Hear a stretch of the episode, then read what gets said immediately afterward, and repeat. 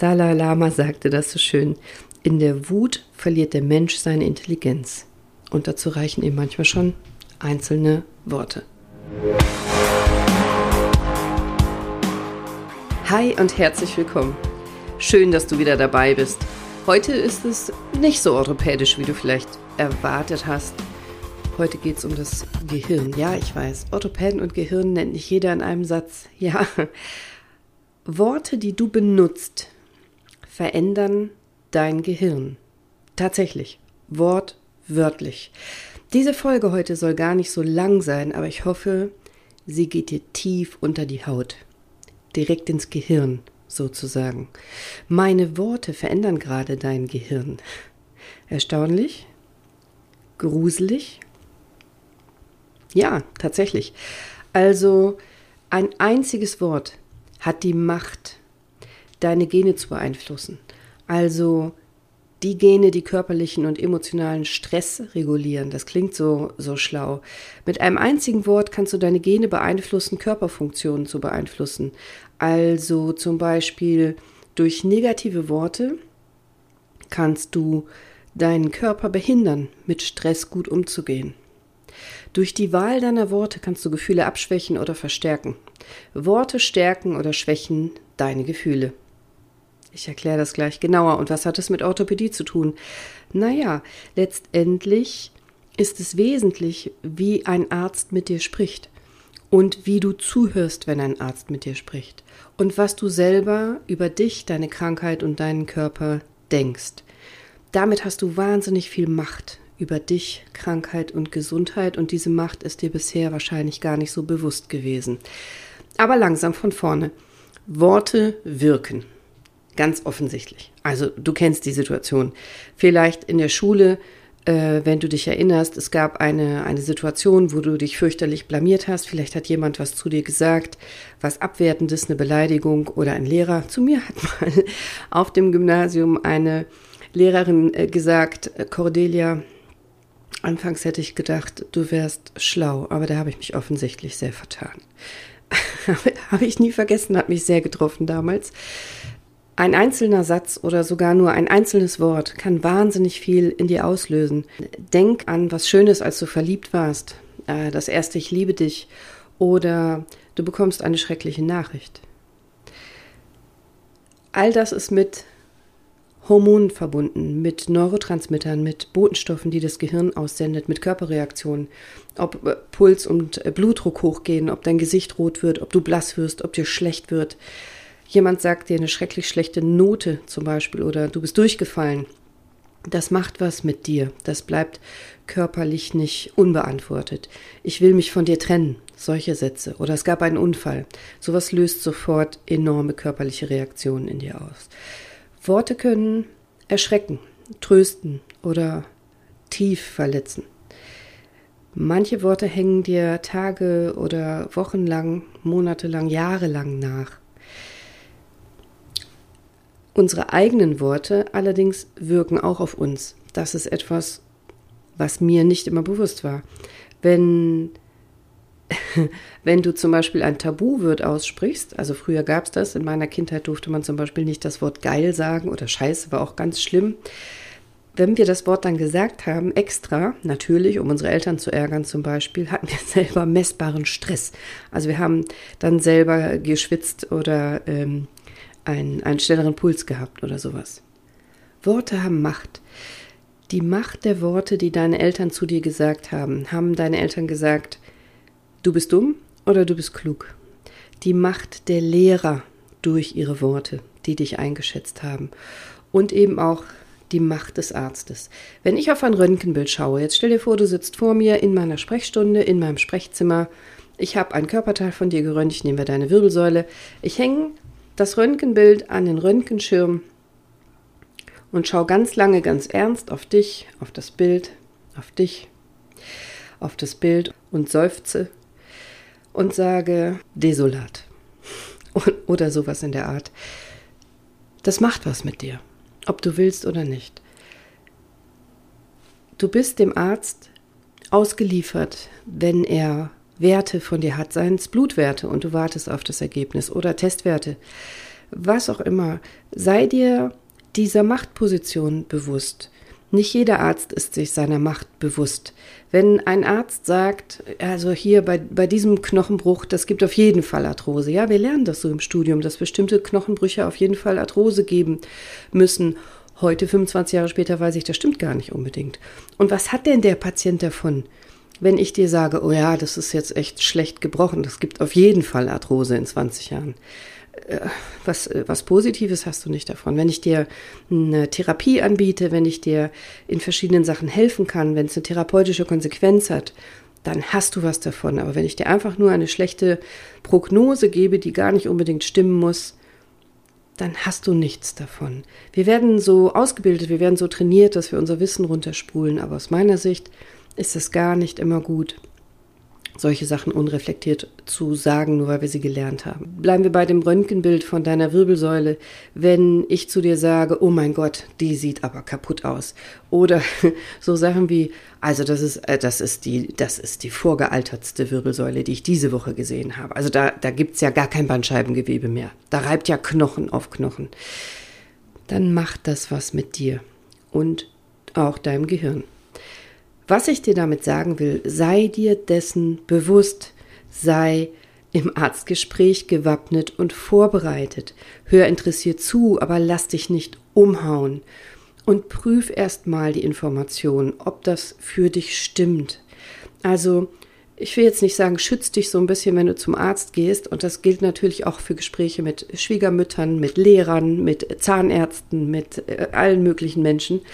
Aber was ich dir sagen will, ist, sei in deiner Mitte, hör dir die Informationen an, schreib sie dir im Zweifel auf, aber lass dich nicht ohne Deckung, volle Kanone da treffen, wo es am meisten weh tut.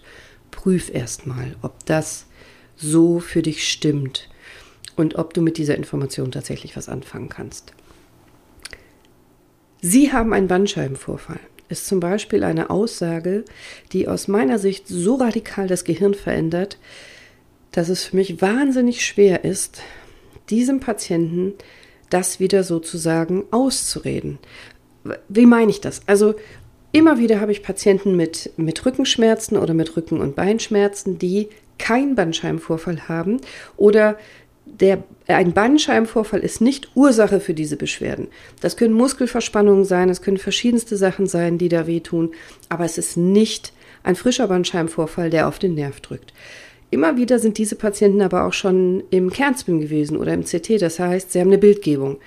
Sagen wir mal, ein, ein ganz typischer Fall, der immer wieder gerne passiert. Ein Patient, der ähm, mit, mit Rückenschmerzen eine Zeit lang beim zum Beispiel Hausarzt war, vielleicht auch beim Facharzt war und dem man nicht helfen konnte, die Beschwerden gingen nicht weg, bekommt irgendwann diese Bildgebung und dann sieht man in der Bildgebung einen Bandscheibenvorfall und Häufig ist dieser Bandscheibenvorfall gar nicht schuld an den Schmerzen, die der Patient hat. Jetzt passiert aber Folgendes. Der Patient hat Rückenschmerzen, der Radiologe sieht das Bild, sieht dort einen Bandscheibenvorfall und sagt, Sie haben einen Bandscheibenvorfall. Zeigt den ja auch manchmal. Schauen Sie mal hier, wölbt sich da schön raus. Dieser Patient, der wird felsenfest davon überzeugt sein, dass dieser Bandscheibenvorfall schuld ist an seinen Schmerzen. Und wenn er dann zu mir kommt und ich sage ihm, nein, das sind Muskelverspannungen, das sind Verkürzungen, das sind was auch immer, Blockierungen, Funktionsstörungen. Da wird er enttäuscht sein. Da sagt der Patient ja, aber äh, Frau Dr. Schott, ich habe doch den Bandscheibenvorfall gesehen. So ein Oschi, wuff, rundes Teil.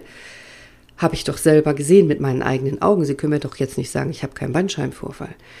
Ich kann mich dann dumm und dämlich erklären, dass ja, vielleicht tatsächlich ein Bandscheibenvorfall vorliegt, aber an einer ganz anderen Stelle. Da hat er keine Beschwerden. Da hat der Bandscheibenvorfall vielleicht noch nie Beschwerden gemacht und wird sehr wahrscheinlich auch nie welche machen. Und die Schmerzen, die er jetzt hat, kommen von einer anderen Struktur. Das ist schwer, weil das hat der Radiologe ja gar nicht äh, böse gemeint. Es ist überhaupt keine böse Absicht dahinter. Und das ist ja auch jetzt hier in diesem Podcast kein Frust ablassen an anderen Fachrichtungen wie Radiologen, überhaupt nicht. Ich nehme das nur als Beispiel, wie leicht Worte das Gehirn verändern können. Das Gehirn eines Patienten zum Beispiel. Der Patient, der mit unklaren Rückenschmerzen in eine Bildgebung reingeht und der die, den Satz bekommt, Sie haben einen Bandscheibenvorfall, der wird das als seine Diagnose ganz fest in seinem Gehirn verankern und vernetzen. Und es wird unendlich schwierig sein, in aller Regel diese Diagnose ihm sozusagen wieder auszureden. Also Vorsicht bei dem, was ihr sagt. Ihr, ihr lieben Kollegen, ihr lieben Therapeuten, ihr lieben Menschen, die mit anderen Menschen arbeitet und Vorsicht, was ihr hört. Negative Worte können die Herstellung von Botenstoffen in deinem Gehirn hemmen. Negative Worte können dafür sorgen, dass du kein gutes Stressmanagement mehr in deinem Körper hast. Negative Worte behindern dein Stressmanagement. Wenn du negative Worte denkst, kann es sein, dass das ein Grund ist oder mit ein Grund ist, dass du nicht heilst. Nutz doch die Macht der Worte für dein seelisches Wohlbefinden, für deine Gesundheit. Also es geht los mit Bewusstsein und es geht um Kontrolle. Du kannst dein Gehirn trainieren wie ein Muskel. Neuroplastizität nennen wir das. Wenn du bestimmte Sachen immer wieder denkst, baust du praktisch ja wörtlich in deinem Gehirn Straßen auf. Dein Gehirn schafft Verbindungen und du schüttest bestimmte Botenstoffe aus. Immer wieder, immer wieder, immer wenn du es denkst. Das ist wie Training, wie Muskeltraining. Du konditionierst dich selbst. Das geht positiv, genauso wie negativ. Du baust dein Gehirn entsprechend selber um. Denkmuster nennen wir das. Sei dir darüber bewusst, was dein eigenes Gehirn und deine eigenen Gedanken mit dir machen. Du bist der Chef über deine Gedanken, auch wenn es dir manchmal anders vorkommt, aber das, was du denkst, verändert dein Gehirn. Mach mal folgende Übung. Das dauert zwei Minuten. Setz dich entspannt hin und hör dir folgende Worte an und achte mal darauf, was du wo in deinem Körper spürst. Achte mal auf deine Reaktion. Okay? Angst. Verlust, Fehler, Strafe, Problem, Sorgen, Krankheit, Tod, Schuld, Krieg, Hunger, Unfall, unheilbar, hässlich, trostlos, Schmerzen.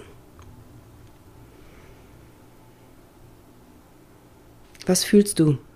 Macht das irgendwas mit dir? Wenn ja, wo? Merk dir das.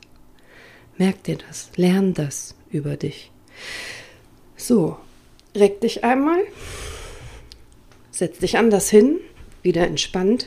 Einmal tief einatmen, ausatmen. Und jetzt achte wieder auf meine Worte. Und fühl deinen Körper. Freude, Lachen, Sonne, Urlaub, Freizeit, Spaß. Gesundheit, Reichtum, Erfolg, Liebe, Schönheit, Genießen, Freunde, Freiheit. Fühlst du irgendwas? Merkst du einen Unterschied? Ja, oder? Du hast dir gerade selber bewusst gemacht, welche Körperreaktionen du hast auf bestimmte Worte. Und jetzt kommt der große Test. Nehmen wir mal das Wort Arbeit. Wie fühlst du dich? Partner. Ehe. Achtung. Arzt. je nach den Erfahrungen, die du gemacht hast, je nach dem, was du erlebt hast und für was das Wort für dich steht, hast du jetzt angenehme oder unangenehme Empfindungen. Und diese Macht der Worte kannst du bewusst nutzen, um deine Gefühle zu verstärken oder abzuschwächen. Also nutze positive Worte, die dich motivieren. Sowas wie ich werde, ich bin, ich denke. Vermeide diese negativen Sachen. Ich muss. Es hilft nichts. Äh, ich bin gezwungen, dass das, das macht was mit dir. Kann sein, dass man dich arrogant findet, wenn, wenn du so bewusst mit den Worten umgehst und nicht mehr so viel Konjunktiv sprichst und so sehr durch die Blume. Aber du bist dann nur selbstbewusst, also im wahrsten Sinne des Wortes von dir selbst bewusst, wenn du sowas sagst wie ich bin mir sicher, dass ich, ich bin mir bewusst, dass ich. Negative Worte messbar die Herstellung von Botenstoffen im Gehirn, habe ich gesagt. Negative Worte können dein Stressmanagement behindern. Also so Worte wie doof, aber, eigentlich, scheiße, blöd, ich muss, ich hasse. Wenn du positive Worte verwendest, kannst du Hirnfunktionen verändern. Du erhöhst das kognitive Denken, also das bewusste, intelligente Denken und du stärkst bestimmte Bereiche in deinem Frontallappen. Das ist äh, der Hirnlappen vorne hinter der Stirn.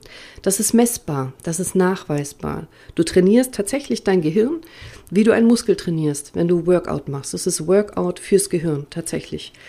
Es gibt äh, super viele sehr interessante Studien zu diesen Sachen. Ich will euch nicht langweilen damit. Ich will euch nur sagen, dass es tatsächlich funktioniert. Es geht.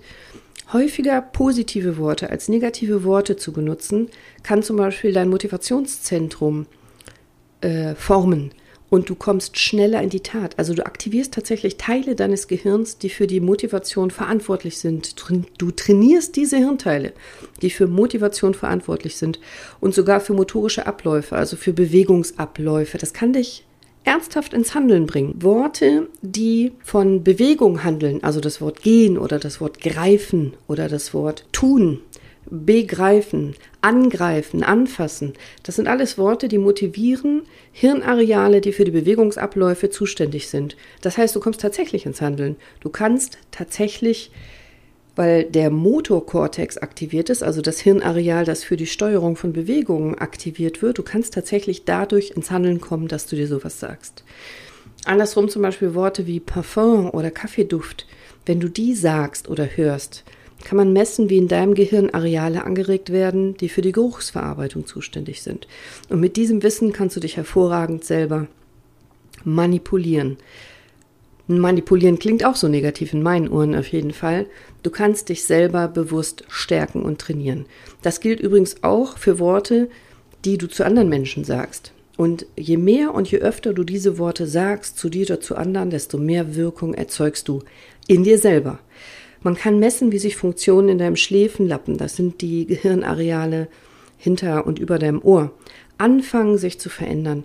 Wir können messen, dass diese Areale sich verändern und dass du daraufhin dich und andere Menschen anders wahrnimmst. Also Beispiel, wenn du anfängst selber über dich positiver zu denken und zu sprechen, dann werden sich diese Hirnareale verändern, die die Wahrnehmung von sich und anderen Menschen steuern und du wirst automatisch nicht nur dich, sondern auch andere Menschen fröhlicher und positiver wahrnehmen. Andersrum, ein negatives Selbstbild, wenn du dich selber total blöd findest und super kritisch bist, dann wirst du andere Menschen auch super kritisch sehen und ständig zweifeln. Über die Zeit verändern sich je nach den Worten, die du ständig denkst und sagst, Strukturen auch in deinem Thalamus. Das ist ein großer Teil deines Zwischenhirns und das ist der Teil, der für die Informationsverarbeitung zuständig ist. Wir nennen das auch das Tor zum Bewusstsein. Du veränderst deinen Thalamus und damit vermutlich auch deine Wahrnehmung der Realität. Abgefahren, oder? Benutzt du negative Worte in deinem Denken und Sprechen, verhinderst du die Produktion bestimmter Neurochemikalien, also bestimmter Botenstoffe, die dein Stressniveau managen. Und wir sind alle Weltmeister im Sorgenmachen, besonders wir Frauen, oder? Das war auch mal sinnvoll vor ganz langer Zeit. Unser Urgehirn wollte uns beschützen, also für das Überleben ausstatten.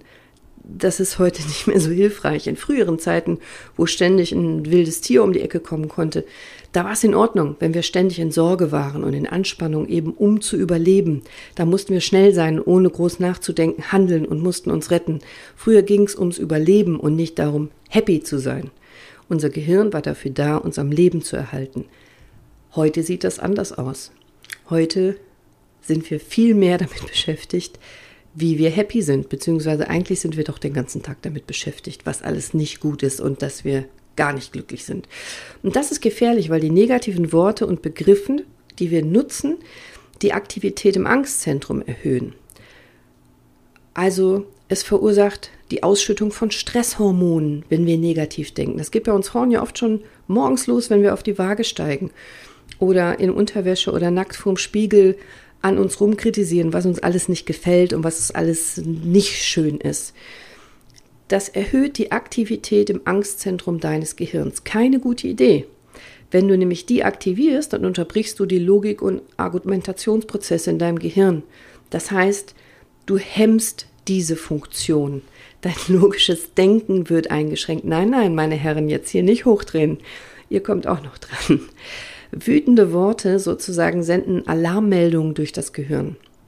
Das sagen auf jeden Fall Newberg und Waldman, die ein hervorragendes Buch dazu geschrieben haben, wie Worte dein Gehirn verändern können. Also du fährst tatsächlich teilweise die Logik- und Argumentationszentren runter, die in deinem, in deinem Frontallappen liegen, hinter deiner Stirn. Also ist dir schon mal aufgefallen, wenn du Sachen wütend rausgehauen hast, dass sie aller Wahrscheinlichkeit nach nicht wahnsinnig intelligent waren? Hm. Bei Stress, Ärger und Wut passiert das nämlich. Die Worte des Ärgers senden Alarmsignale aus. Also die Worte, die du sagst, denkst oder hörst, die senden Alarmsignale in dein Gehirn und lassen das kognitive Verständnis, also das logische Denken in deinem Stirnlappen runterfahren. Funzt nicht mehr. Dalai Lama sagte das so schön. In der Wut verliert der Mensch seine Intelligenz. Und dazu reichen ihm manchmal schon einzelne Worte. Also, glücklicherweise kannst du es trainieren. Trainier doch positivere Gedanken wenn du positive Gedanken denkst, positive Worte, du kannst es dir irgendwo hinschreiben, wenn du es nicht automatisch denkst. Schreib dir zwei, drei positive Worte irgendwo hin, wo du es ständig siehst. Durch intensives Wiederholen positiver Worte oder positiver innerer Bilder oder Gefühle können sogar die Menschen, die genetisch zu Depressionen neigen, ihr Gehirn neu strukturieren also tatsächlich ernsthaft umbauen und eine optimistischere Einstellung zum Leben gewinnen. Auch da gibt es eine Menge Studien zu, das kann man messen. Das ist kein esoterischer Blödsinn, das ist tatsächlich machbar. Studien aus dem Gebiet der sogenannten positiven Psychologie bekräftigen das. Es ist super wichtig, sich mehr auf positive Worte zu konzentrieren, aber eben auch auf positive Erlebnisse. Und wenn du lustige Filme schaust oder schöne Sachen liest oder hörst, es gibt eine interessante Studie, da hat eine Gruppe von Menschen jeden Abend drei Dinge aufschreiben sollen, die gut für sie liefen. Ihr kennt doch auch diese, diese Erfolgsjournale. Ganz viele Coacher, Coaches und Trainer sagen dir das. Schreib jeden Tag drei Dinge auf, drei Erfolge, drei positive Dinge, die du erlebt hast, drei schöne Dinge des Tages. Und in dieser Studie sollten die Menschen jeden Abend drei Dinge aufschreiben, die gut gelaufen sind für sie an diesem Tag, inklusive einer Erklärung, warum das so war. Und in den folgenden drei Monaten stieg ihr Glückslevel so deutlich und depressive Gefühle schrumpften, dass ganz anders als bei der Kontrollgruppe es einen signifikanten Unterschied gab. Die Kontrollgruppe sollte was Neutrales aufschreiben, also nicht drei positive Sachen. Nachweislich verändern solche Erfolgsjournale dein Denken die Autobahn, die du ständig benutzt in deinem Gehirn, indem du jetzt lernst, eine neue Bahn zu fahren, immer was Neues, Positives zu denken, schleift sich das ein. Du konditionierst dich selbst sehr gut. Also es klingt albern, aber du veränderst mit deinen Worten tatsächlich dein Denken und damit dein Leben. Ich zum Beispiel muss um 5.30 Uhr aufstehen. Muss ich? Naja, ich könnte auch liegen bleiben. ich müsste nur mit den Konsequenzen leben halt, ne? Also besser wäre doch, ich sage, ich stehe um 5.30 Uhr auf. Ich stehe gern so früh auf, weil ich viel schaffen will. Ich kann aufstehen, ich darf aufstehen, ich freue mich auf diesen neuen geschenkten Tag. Ich bin gesund. Ich will viel machen und viel erleben. Ich restrukturiere mein Gehirn. Ich forme mein Gehirn. Was denkst du über dein Leben? Macht dir dein Leben Spaß? Hast du Bock drauf, morgens aufzustehen? Oder oh, muss aufstehen? Was denkst du wirklich? Achte mal auf deinen inneren Dialog. Ich habe mich früher im eigenen inneren Dialog immer blöde Kuh genannt und mich runtergemacht. Mann, bist du zu blöd, um irgendwas zu machen, Cordelia. Wie denkst du über deinen Wert? Was liebst du an dir? Liebst du was an dir? Liebst du deinen Körper? Dein Körper hört dir zu, nämlich tatsächlich, ob du es glaubst oder nicht, deine Organe hören dir zu. Das führt jetzt zu weit, um das alles wissenschaftlich zu erklären, aber nimm doch bitte diese Nachricht mit, deine Zellen hören dir zu. Dein Körper reagiert mit chemischen Botenstoffen auf deine Gedanken. Unsere Organe sind sehr intelligent, tatsächlich. Und viele Krankheiten haben auch damit zu tun, wie wir selber über uns denken und wie wir selber über uns sprechen. Achte mal auf dein Umfeld. Was reden die Menschen um dich rum? Was sagen die Kollegen auf Familienfeiern, deine Verwandten? Wer lästert immer? Wer motzt immer? Ich habe mal eine Arzthelferin eingestellt, die hat immer gemotzt. Die hatte immer ein Problem. Die hatte entweder immer Kopfschmerzen oder Rückenschmerzen oder Knieschmerzen oder sie hatte ihre Periode oder alles auf einmal und Ärger mit ihrem einen Ex-Mann oder dem anderen Ex-Mann oder ihrem aktuellen Freund oder der Vater war doof oder die Mutter hatte oder die Nachbarin oder die Freundin. Es war immer negativ. Und wir hatten alle das Gefühl, sie macht uns krank. Und später erst, als ich diese Studien gelesen habe, habe ich verstanden, ja, tatsächlich. Das hat tatsächlich einen Einfluss gehabt. Also wie ist dein Umfeld? Kannst du diese Menschen entfernen? Im Sinne von, kannst du Beziehungen beenden dieser Art oder wenigstens den, den Menschen dann sagen oder ihn darum bitten, dass er in deiner Gegenwart aufhört zu meckern? Personalhygiene hat mein alter Chef Professor Kremer das immer genannt. Ich habe das erst nicht verstanden, was das heißt, Personalhygiene. Also schaffe ein hygienisches Umfeld, entferne diese negativen, immer Mecker, Motzer äh, Leute aus deinem Umfeld. Achtung auch bei, bei Nachrichten. Natürlich, ich schaue auch Nachrichten und natürlich will ich informiert sein, was am Tag passiert. Aber vielleicht musst du nicht zehnmal am Tag völlig unbewusst, ohne wirklich hinzuhören, die Nachrichten hören zu jeder vollen Stunde oder zu jeder vollen und halben Stunde, weil in den Nachrichten in aller Regel zu einem sehr hohen Anteil negative Botschaften gesendet werden. Vielleicht reicht das einmal am Tag, sich die anzuhören, um informiert zu sein. Und nicht ständig, ist nur eine Anregung. Es macht einen Unterschied, ob du sagst, boah, ich bin völlig fertig oder jetzt will ich meine Batterie wieder aufladen. Es macht einen Unterschied, ob du sagst, boah, ich bin super sauer oder ich habe hierzu eine andere Meinung. Es macht einen Unterschied, ob du sagst, ich bin hoffnungslos überfordert oder ich suche Unterstützung. Was kannst du austauschen in deinem Kopf, in deinen Gedanken. Denk mal drüber nach. Zum Beispiel, ich habe keine Zeit für Sport. Das hast du doch nicht etwa schon mal gesagt oder gedacht. Wie wäre es mit, meine Gesundheit und mein Körper ist mit 10 Minuten Stretching am Tag wert. 24 Stunden, 10 Minuten davon dehne ich meinen Körper. Das war nur ein Beispiel. Sei bewusst, sei mindful, sprich achtsam, denk positiv und bau dein Gehirn um. Verändere deine Worte und du veränderst deine Gesundheit. Ich wünsche dir noch einen positiven, achtsamen, glücklichen, aber vor allem gesunden Tag. Deine Cordelia. Ciao.